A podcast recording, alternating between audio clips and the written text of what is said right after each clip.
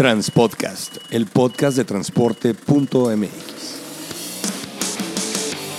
Conoce sobre el mundo del transporte en voz de sus protagonistas. Ya comienza Transpodcast. ¿Qué tal amigos de Transpodcast? ¿Cómo están? Me da mucho gusto saludarlos. Mi nombre es Clemente Villalpando y estamos en una nueva emisión de este podcast que lo que busca es empoderar a los transportistas con información para tomar decisiones y mejores decisiones. El día de hoy tengo el gusto de tener en el micrófono a Víctor eh, Presichi. Él es el presidente de la Asociación Nacional de Empresas Rastreadoras de Vehículos, la NERP, como la conocemos muchos de nosotros una asociación que ha venido creciendo, que ha venido agremiando empresas. Y esto es muy importante porque ustedes saben muy bien que consumen este tipo de dispositivos GPS y estas tecnologías que todo el mundo tiene un primo que vende un GPS y alguien te vende un... Todo el mundo tiene una solución, pero quien realmente agremia a los profesionales de esta industria es esta asociación. Víctor, ¿qué tal? Muy buenos días, tardes, noches, dependiendo de cómo nos escuchen en el podcast. Muchas gracias, Clemente, y mucho gusto de estar contigo, estar también pues, cerca de tu auditorio que sé y me han comentado, pues obviamente que crece y crece cada día. Felicidades por, por esto que llevas, este trabajo que llevas realizado de tanto tiempo. Gracias, Víctor. Bueno, pues ya entrando en el tema, eh, las asociaciones, eh, yo he estado en algunas ocasiones, en algunas reuniones, eh, conozco muchas de las empresas que lo integran eh, la Asociación Nacional de Empresas Rastreadoras de Vehículos es una eh, eh, es una, un esfuerzo que hacen todos ustedes para, además de agremiar y de rescatar y proteger los intereses de un sector que crece cada día más, que es este de la seguridad móvil, también están empezando a generar muchos proyectos de seguridad que también van enfocados a que las empresas de transporte tengamos mucha más información para tomar decisiones de seguridad en base a lo que ustedes investigan, los convenios que ustedes generan. Platícanos qué han hecho, Víctor. Claro, Clemente, mira, sin lugar a dudas, uno de los objetivos primordiales de la asociación, que actualmente, hoy, el día de hoy, somos 36 empresas con representación nacional. Las empresas que pues consideramos nosotros son las más formales, las que tienen mejor infraestructura y las que están buscando ser diferenciadores cada uno en, sus regiones o en sus mercados, en sus segmentos. Eh, una, de las, una de las principales tareas nuestras es el formalizar los convenios de trabajo con las diferentes autoridades, que no recaiga o que no dependa en que una buena relación con un comandante, con un secretario, este, con, quien sea y que de eso dependa las la recuperaciones, ¿no? los apoyos cuando hay un, robo y se tiene identificada la unidad vía el, GPS. Entonces, para nosotros es, ha sido fundamental, ha sido pieza clave, porque estos convenios se, se generan de manera 100% institucional con los titulares de las diferentes dependencias y secretarías pues ya de tal forma que no es algo personal y tampoco depende de quién sea el responsable en turno, tanto por la autoridad como por parte nuestra, la NRPB, ¿no? sino es algo entre instituciones. Oye, está interesantísimo lo que comentas porque a nosotros nos pasa mucho que cuando de repente abres el periódico y te dicen, eh, cambio de mando en la Policía Federal, dices, hijo, en la torre, ya tenías el teléfono del excomandante, ya te habías ido a comer con él para platicar y para ponerte de acuerdo que cuando tengas broncas no te consigne todo. Y cuando se va y llega uno nuevo, es empezar a construir la nueva relación y ustedes lo que están tratando de hacer es institucionalizar esos convenios para que pues no dependa de que te lleves bien con el comandante para que te, te hagan el favor, ¿no? Exactamente, exactamente. Y esos convenios, fíjate, van mucho más allá que al simple hecho de una firma, pues, de un documento y tomarse la foto y salir en medio y decir, bueno, ya estamos trabajando de manera conjunta, sino va mucho más allá porque en los centros de mando estratégico, los C5, los conocidos como C5, eh, estos convenios contemplan que podamos tener personal propio pagado por la NERPB dentro de estos centros de mando y a través de, este personal es que las 36 empresas que analizamos de manera estandarizada y utilizando un protocolo y una plataforma única que se llama Sentinela, los eventos eh, de para que sea nuestro enlace con las autoridades y, y gracias a ellos pues se desplieguen ya los operativos de recuperación, porque este, este, estas personas o este, uh, este personal que tenemos, pues reciben el dato, lo procesan y lo entregan de una manera que, el policía o el, o el, comandante o el titular lo, lo pueda digerir siempre de una manera única, estándar. Y a nosotros también como asociación o como a socio afectado, pues nos asegura de que efectivamente pues está siguiendo un procedimiento y no nada más diga, no, sí, ya lo estamos atendiendo y, y pues eh, esté por ahí perdido, ¿no? El, la solicitud o el, el evento, entonces pues es un ganar-ganar. Siempre la asociación nos hemos visto como coadyuvantes de las autoridades, no, no queremos y, no deseamos convertirnos en un sustituto de, pues de una fuerza pública y de recuperación, sino al contrario, dar herramientas tecnológicas, dar información clara, precisa, oportuna para que ellos puedan cumplir de una manera más satisfactoria su, su responsabilidad y su tarea, no su trabajo. Oye, platicabas acerca de Centinela, por ahí ya, ya, ya, me, ya me platicaron de qué se trata. Me parece muy interesante que los transportistas lo conozcan, porque eh, la tecnología, y ahorita lo estamos viendo, y voy a un ejemplo un poco burdo, que Huawei tiene problemas por el sistema operativo de Google, que es Android, y luego existe otro que se llama este, iOS, que es de Apple, y total, las plataformas son diferentes. En el caso de Sentinela es una manera de eh, homologar, estandarizar, este, ecumenizar toda la, tecnología que tienen las empresas que hoy son la oferta de rastreo satelital en una sola plataforma. Pero les puedes explicar tú, tú a los eh, oyentes de este podcast qué es Sentinela. Sí, mira, Sentinela es una plataforma de plataformas.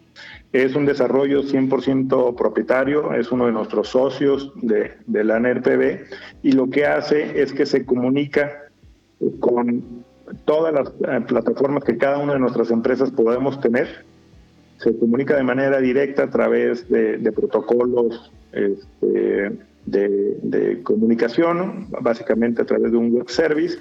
Entonces, pues recibe los datos, las posiciones, velocidad, ubicación y le interpreta de una manera única y también con formatos y con información que las mismas autoridades suelen pedirnos en cierta forma, en cierto orden, etcétera, etcétera.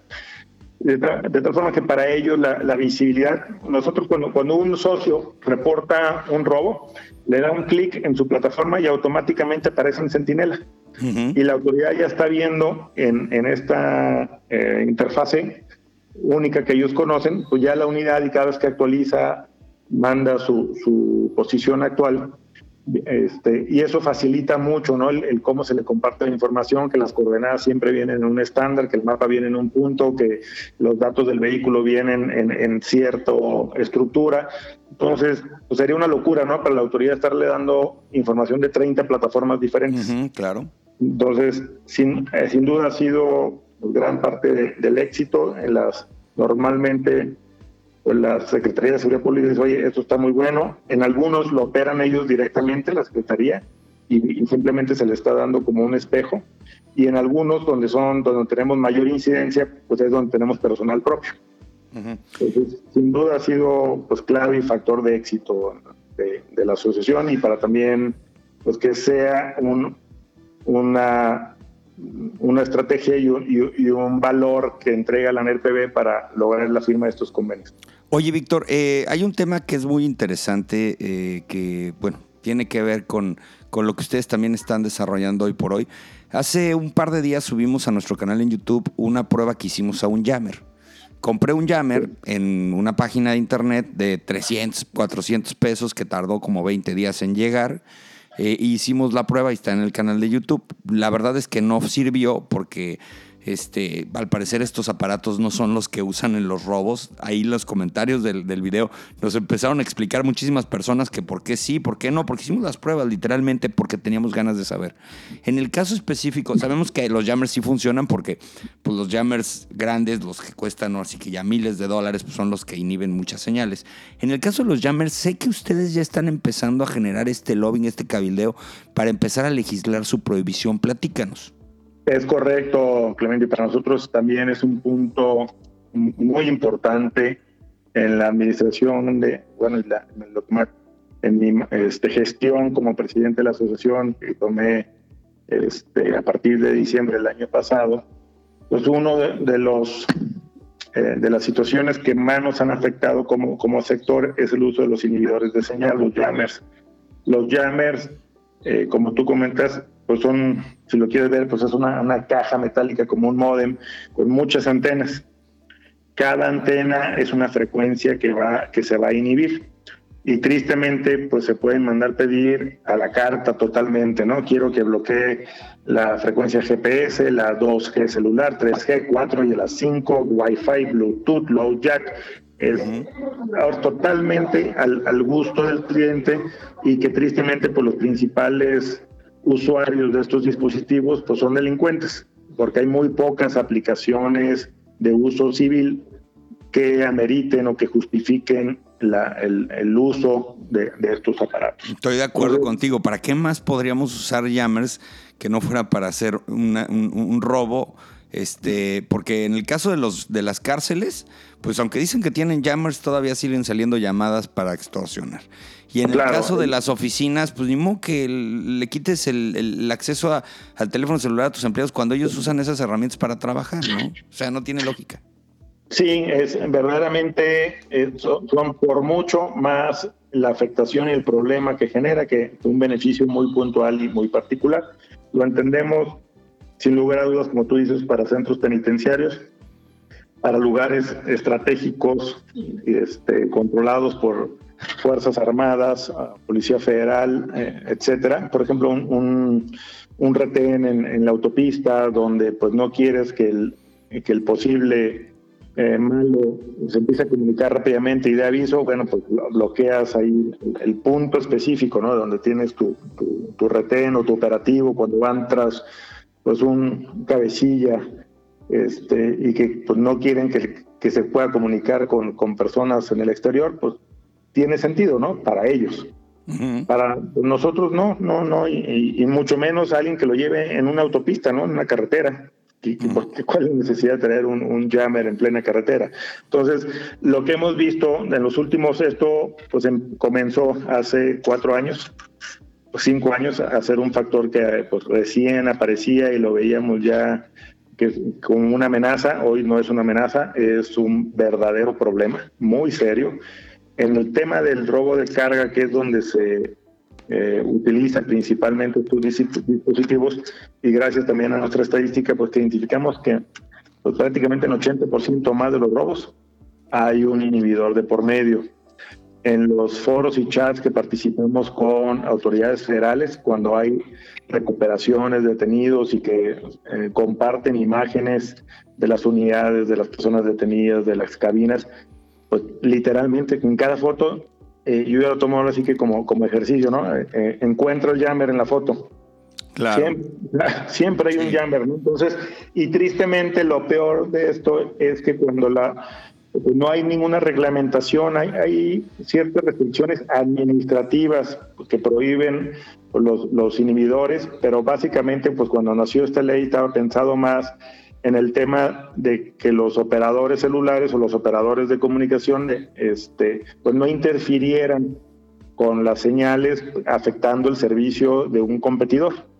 Correcto. Entonces se establecieron este, este, sí algunas penalidades meramente administrativas. Hoy por hoy, un policía federal que detiene a alguien, o ya sea en un, en un retén, en un operativo este, o infraganti, a alguien con jammers en su mochila, no es elemento suficiente para remitirlo. No hay una justificativa legal, entonces pues eso es carta abierta completamente. Eh, eh, y estamos, como tú comentas, pues desde que iniciamos la gestión, pues ha sido nuestra bandera, ¿no? De hablar, generar y difundir la importancia que, que, que implica la libre utilización de estos aparatos y solicitar el apoyo de las diferentes cámaras para que pues se tome como algo prioritario. Afortunadamente vamos muy bien en la Cámara Baja, ya tenemos un avance este, significativo para que se pueda presentar una propuesta y a partir de ahí pues empiece a, trabajar y a lograr el consenso y el apoyo de los diferentes participantes, no tanto en Cámara Baja como Cámara Alta. Nuestro pues meta y objetivo es que este mismo año podamos tener una una legislación al respecto. Ha habido muy buena respuesta, ha habido un entendimiento muy claro y también el hecho de que pues no hay sectores o grupos afectados más que los delincuentes, eh, pues consideramos que debería pasar por todo este proceso pues de una manera bastante fluida ¿no? y, sin tanta interferencia o, eh, oposición. Perfecto. Oye, ya hablando de temas específicos de la asociación, una de las características eh, que me parecen interesantes es que no cualquier empresa puede formar parte de la asociación, sino que tiene que tener una cierta certificación. ¿Nos podrías platicar de, al respecto? Sí, es correcto, eh, Clemente. Nosotros para poder aceptar a un nuevo socio, pues pasa por un proceso este, bastante estricto para validar primero pues que cumpla con todos los las condicionantes y toda la eh, normatividad de reglamentación que pone la misma autoridad, ¿no? Hoy por hoy, cualquier empresa que, que ofrezca un servicio de rastreo satelital en cualquier modalidad, este, con cualquier objetivo, no nada más por temas de seguridad, cualquiera que te instale un GPS en un vehículo, forzosamente la, autoridad federal ya nos eh, pone en un esquema como empresa de seguridad privada y debemos de cumplir con todos los lineamientos y todas las condiciones de, solicitar un, permiso como si fuéramos pues, una empresa que tiene custodias, escoltas, guardias, intramuros, eh, CCTV, blindaje, lo cual pues en un principio tal vez lo hubiéramos interpretado pues como a un, a un proceso muy burocrático y necesario, pero hoy lo vemos como una parte importante para diferenciar a las empresas que están trabajando de manera formal a todos los que lo están haciendo de, otra forma, muy informal. Entonces, pues ese permiso implica que tienes que tener a tu personal registrado, evaluaciones este, psicométricas de, confianza, antidopings, registro de, de tus inmuebles, que tu central de monitoreo tenga todos los elementos necesarios para operar de manera eh, satisfactoria, que es pues, obviamente que tengas las posiciones, redundancias en comunicación, en energía eléctrica, el, el control de acceso, que no está expuesto a cualquier persona que pueda entrar y, eh, este, de alguna manera afectar o, sabotear el lugar. Entonces, pues eso te obliga, te obliga como, como empresario a, invertir, a tener la infraestructura y eso representa una seguridad para el usuario de que pues no está con, con una empresa patito. Claro, y además no tanto en lo, en lo eh, de seguridad, lo de seguridad está agobiado, pero por ejemplo, te voy a dar un ejemplo que platicamos mucho los transportistas. Si mi competidor también tiene este servicio con la misma empresa que yo tengo de rastreo, pues en el centro de monitoreo, pues monitorean de todo, pues. O sea, no nada más mis, unidades, sino las de la competencia y todo este tema. Y podría darse el caso también de que hubiera esto que le llaman el espionaje industrial, ¿no? Que es, oye, están descargando en tal lugar tantas unidades de tal empresa, oye, pues le hablan a la competencia y le dicen, ¿sabes qué? Eh, chequen ahí porque a lo mejor ahí hay chamba y etcétera, etcétera. También va más allá de lo de la seguridad, ¿no, Víctor? Sí, por supuesto. Eh, parte de, pues, de, la seguridad también es la confiabilidad de la información, cómo se maneja y cómo se comparte, cuáles son los protocolos y los procedimientos. Eso eh, tal vez es un poquito más difícil de evaluar para, para una autoridad. Este, sin embargo, también pues nosotros al hacer este análisis también no podemos hacer una auditoría completa, pero pues sí se da uno cuenta y por la experiencia que uno tiene decir, bueno, quién está bien constituido y quién se ve que pues lo está haciendo de una manera bastante casual y campechana, ¿no? Entonces, aquí yo aprovecho también, y tu auditorio, como sé que la mayoría son, están, son transportistas, son empresas este, pues muy interesadas, nunca está de más hacer la visita física a tu proveedor. Es correcto. Eh, y pareciera uno que dice, no, es que mira, está muy impresionante y traen una página de internet y traen, este, pues mira, un equipo de ventas que se ve muy profesional y muy bonitos folletos. Sí, ve a verlos, ¿no? Ve a verlos y ve a validar y ve, conoce su centro de monitoreo, porque pues eh, estás depositando una, un gran este, cuota de confianza en, en, pues, en ellos o nosotros pues, revísalo, ¿no? Revísalo como, como cualquier otro, otro servicio importante, porque no es menor, ¿no? Si pues en ellos recae que pueda tener una buena, una buena atención, una, una buena reacción, más aparte que no anden fugando mi información o no la estén compartiendo con quien deben, pues esa, esa visita siempre es muy, muy valiosa, ¿no? Yo te podría decir que es práctica común en las empresas eh, corporativas. Y sobre todo, pues se volvió una práctica común porque tristemente pues se dieron cuenta que había muchos charlatanes. Te digo que todo el mundo tenía un primo que vendía GPS. Exactamente. Es como el diésel ahorita, todo el mundo vende diésel. Bueno, sí, exactamente. Entonces, y también pues, se, se, volvió muy fácil ofrecer los servicios porque empezaron a llegar pseudo soluciones ya, digamos, llamámoslo de alguna manera, llave en mano, sobre todo del extranjero y de, Asia, donde dicen, mira, ya vengo, aquí hay plataforma, hay equipo, el, el, hardware y esto, pues tú nomás dedícate a vender. Pues sí, pues se dedicaron a vender y a conectar y cuando empezaron a conectar se dieron cuenta pues que eran soluciones, la mayoría de ellas son soluciones pues hechas por, por gente creativa, por gente talentosa, pero que no tienen las especificaciones de una, de una solución robusta industrial para dar eh, servicio a, grandes flotillas con grandes requerimientos y necesidades. Sí, claro, por supuesto. Digo, la verdad es que eso es lo que me interesa mucho de la Asociación Nacional de Empresas de, Rastreador, de, Rastreo de Vehículos, que es que por lo menos los miembros y las empresas que tú comentas son por ahí de las 34, son empresas que sí están consolidadas como para poder dar servicio a flotillas y tienen mm, estas certificaciones. Eso es lo interesante. Pero en el caso de la tecnología y de la innovación, ustedes dentro de su, su asociación tienen un comité, un clúster que también está revisando cómo poder eh, llegar al siguiente paso tecnológico. Te digo porque ahorita lo de moda es el no anti-jammer, está mal dicho, sino los protocolos eh, a partir del, de la señal del, jammer, ¿no? Del ruido del jammer. Este, estamos ahorita en Monterrey, fuimos aquí a la, a la Expo Proveedores y cada vez que nos sentamos con una empresa que ofrece esto, ya es lo que viene nuevo. ¿Ustedes que están trabajando como asociación en estas nuevas soluciones que son las que a final de cuentas son las que siguen el pasito después del rastreo, después del combustible, y ahora con el tema de jammer, anti-jammer o soluciones eh, de acuerdo a esto. Sí, mira, este, por supuesto que es un tema importante, trabajamos tanto de manera individual cada empresa como asociación y en el caso de la asociación pues también trabajamos de la mano con los principales fabricantes de equipos.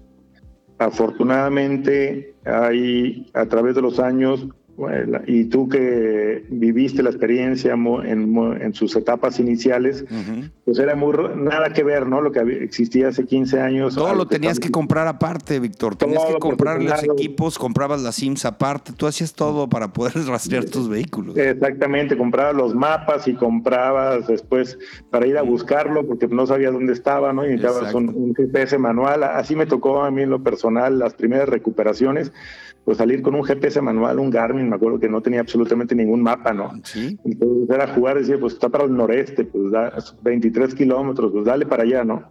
Este, hoy afortunadamente hemos evolucionado mucho y los fabricantes, pues habrá tres fabricantes de equipos bastante confiables, cuatro cuando, cuando mucho, y pues la mayoría estamos con ellos, estamos con ellos y claro que los invitamos también, pues generamos foros, invitamos información que está haciendo cada uno, porque efectivamente ya desde hace dos, tres años eh, se han incorporado y se han desarrollado tecnologías que permiten identificar que el equipo está siendo bombardeado con esta comunicación basura que generan los llames y activar protocolos de reacción y de defensa.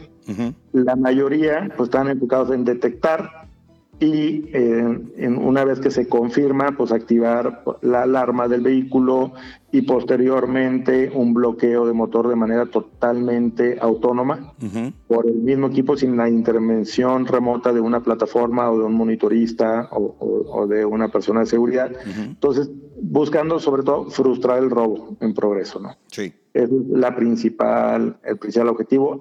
se ha tenido éxito, sin lugar a dudas. Aquí el, reto está en que pues hay mucho ruido en el ambiente que puede ser detectado erróneamente como, como inhibidor y es donde pues empieza el, ajuste fino.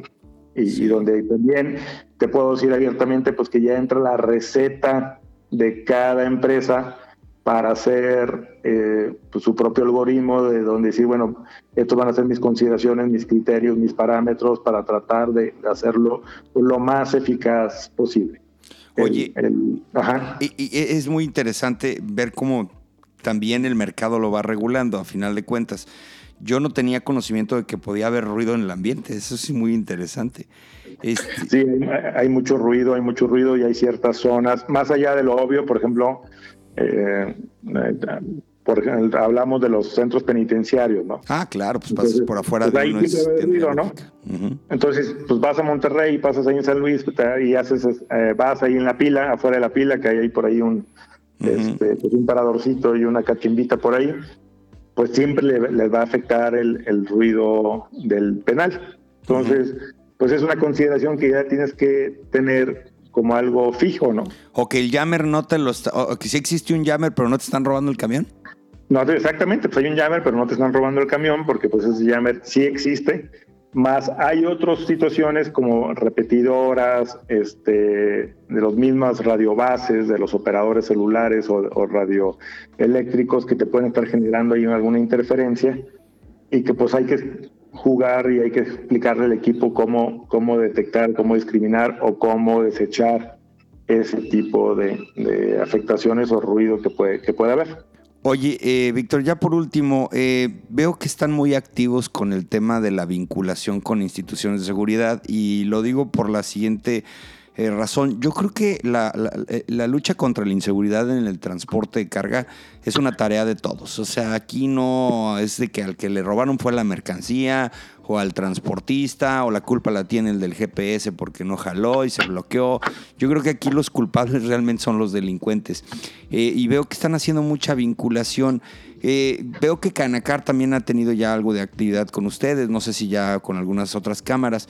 ¿Cómo, estás visualizando tú que estás presidiendo la, asociación poder ser eh, pues punta de lanza o también coadyuvar con todas estas asociaciones? ¿Cómo están diseñando estos temas para que realmente todos los transportistas nos podamos sumar? Porque para muchos de nosotros fue muy... Eh, gratificante y sorpresivo que, que, ustedes, que los vinculábamos como la venta de GPS, son los que están trabajando todos los días con comisarios, con este, diputados, con eh, secretarios de seguridad pública de estados complicados como Puebla. Eh, eh, toda, esta, toda esta labor, ¿tú qué nos puedes comentar al respecto? ¿Qué, ¿Qué, es lo que van ustedes a proponerle a los transportistas para ver cómo nos sumamos a esto? Sí, muchas gracias. Definitivamente, el tema es, como tú dices, pues los únicos culpables son los, los responsables directos, pues son los maleantes, pero de alguna manera, pues todos estamos en el barco y somos pues estamos obligados ¿no? a, buscar soluciones, respuestas y tener un frente común. Eh, hemos tenido muchos acercamientos efectivamente con las diferentes cámaras, con Canacar, con la Asociación de, Transporte Privado, este, con otras agrupaciones donde a lo mejor años antes dirían, no, pues mira, cada quien trae sus intereses y, y como cuál es la necesidad de estarnos sumando, vinculando, es que, lo único que quieren es negocio, pues ahora no. O vamos juntos hacemos un, hacemos, nos hacemos fuertes ante las autoridades para eh, impulsar y promover sobre todo los cambios de leyes o, generación de leyes acorde a, a, lo que estamos viendo afuera en las calles. Este, lejos de allá, y te puedo hablar a título personal, de buscar un protagonismo, es necesitamos soluciones, necesitamos que, el transporte pueda seguir, es súper importante el, el, el, sector transportista, lo que genera de, de PIB al, al, al, país, más la importancia obvia por el transporte libre de mercancías a lo largo y ancho del, del país pues no podemos permitir, ¿no? No podemos permitir que pues, llegue el momento que decir, pues tal ruta o tal zona, pues ya no hay operación. ¿Sabes qué? Pues yo ya no transito para allá, ya nos entregan bienes, pues entonces ya no hay rastreo, ya no hay nada. Este, súper importante, ¿no? Que, que, nos que nos que hagamos grupo, que hagamos presión y que pues la autoridad nos escuche, ¿no? En vez de manera aislada, que de manera este, total. OCRA, OCRA es otra de las asociaciones bueno, las organizaciones muy importantes con las que luego tenemos este, mucho relación de trabajo. Inclusive ayer hubo una, reunión en Puebla con, con el secretario de Seguridad Pública del Estado y estuvo, pues estuvo el, el doctor Mario Croswell, este, director de OCRA, ¿no? Precisamente, pues hablando, íbamos juntos hablando de los casos de éxito que se han tenido en el Estado de México, pues no solamente para la recuperación, sino también para la expedita liberación de las mismas, porque eso, digo, podríamos hablar de muchos temas muy interesantes, pero ha sido un via crucis eh, para los todas las que tienen la fortuna. Ni me lo platiques, cuando te dicen, se robaron el camión y ya sufres, ¿no? Y te dicen, y fue en Puebla, sufres doble. Exactamente.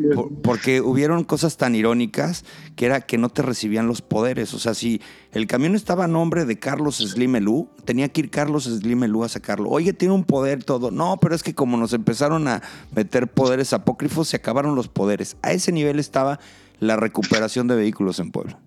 Sí, triste, o sea, verdaderamente frustrante, ¿no? Y para jalarse los, las greñas, como dirían el ambiente coloquial, y entonces pues ha estado, es uno de los también de los temas que hemos estado eh, pues señalando mucho.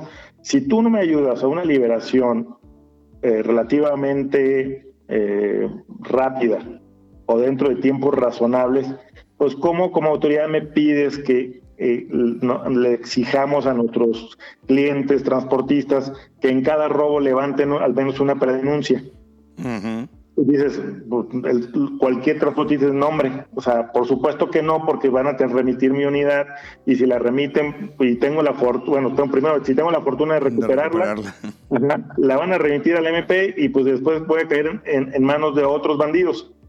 Y, voy a tener mi unidad ahí de tres a seis meses, más me voy a invertir o gastar más que invertir, me voy a gastar 40, 50, 60, 70 mil pesos entre arrastres, multas, gratificaciones, etcétera.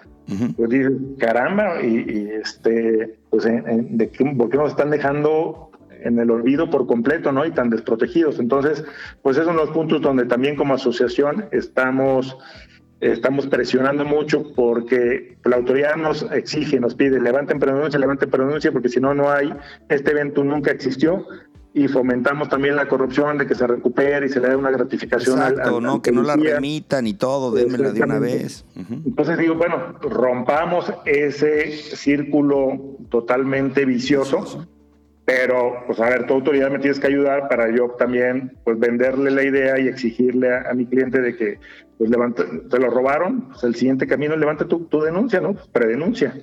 Y si lo recuperan, no te preocupes, saldrá en lo que buscamos que en 72 horas pues tengan su unidad, ¿no? este, consideramos un tiempo relativamente razonable.